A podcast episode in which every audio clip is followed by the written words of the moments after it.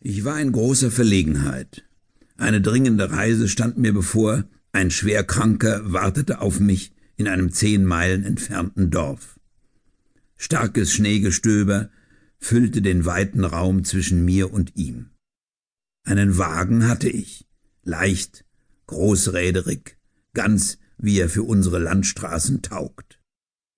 In den Pelz gepackt, die Instrumententasche in der Hand, stand ich reisefertig schon auf dem Hof, aber das Pferd fehlte. Das Pferd. Mein eigenes Pferd war in der letzten Nacht infolge der Überanstrengung in diesem eisigen Winter verendet. Mein Dienstmädchen lief jetzt im Dorf umher, um ein Pferd geliehen zu bekommen. Aber es war aussichtslos. Ich wusste es. Und immer mehr, vom Schnee überhäuft, immer unbeweglicher werdend, stand ich zwecklos da. Am Tor erschien das Mädchen. Allein schwenkte die Laterne. Natürlich, wer leiht jetzt sein Pferd her zu solcher Fahrt? Ich durchmaß noch einmal den Hof. Ich fand keine Möglichkeit.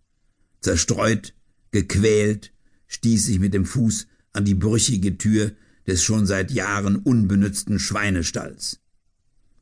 Sie öffnete sich und klappte in den Angeln auf und zu. Wärme und Geruch wie von Pferden kam hervor. Eine trübe Stalllaterne schwankte drin an einem Seil. Ein Mann, zusammengekauert in dem niedrigen Verschlag, zeigte sein offenes, blauäugiges Gesicht. Soll ich anspannen? fragte er, auf allen Vieren hervorkriechend. Ich wusste nichts zu sagen und beugte mich nur, um zu sehen, was es noch in dem Stall gab. Das Dienstmädchen stand neben mir. Man weiß nicht, was für Dinge man im eigenen Haus vorrätig hat, sagte es, und wir beide lachten. Holla Bruder, holla Schwester, rief der Pferdeknecht, und zwei Pferde, mächtige, flankenstarke Tiere, schoben sich hintereinander, die Beine eng am Leib, die wohlgeformten Köpfe wie Kamele senkend, nur durch die Kraft der Wendungen ihres Rumpfes aus dem Türloch, das sie restlos ausfüllten. Aber gleich standen sie aufrecht, hochbeinig, mit dicht ausdampfendem Körper. Hilf ihm, sagte ich, und das willige Mädchen eilte, dem Knecht das Geschirr des Wagens zu reichen. Doch kaum war es bei ihm, umfasst es der Knecht und schlägt sein Gesicht an ihres. Es schreit auf und flüchtet sich zu mir. Rot eingedrückt sind zwei Zahnreihen in des Mädchens Wange. Du Vieh, schreie ich wütend. Willst du die Peitsche?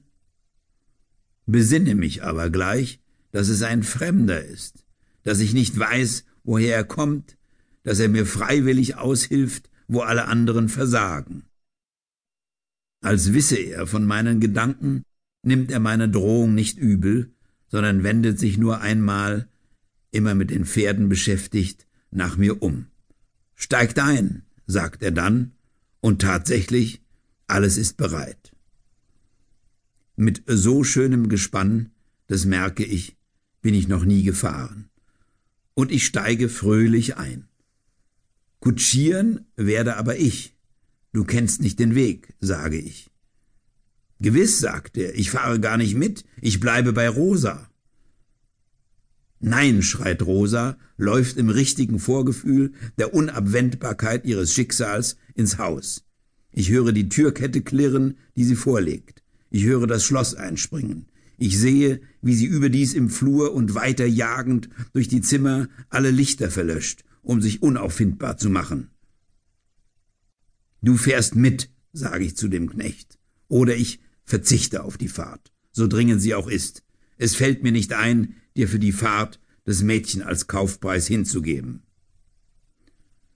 Munter, sagt er, klatscht in die Hände, der Wagen wird fortgerissen wie Holz in die Strömung, noch höre ich, wie die Tür meines Hauses unter dem Ansturm des Knechtes birst und splittert, dann sind mir Augen und Ohren von einem zu allen Sinnen gleichmäßig dringenden Sausen erfüllt aber auch das nur einen Augenblick.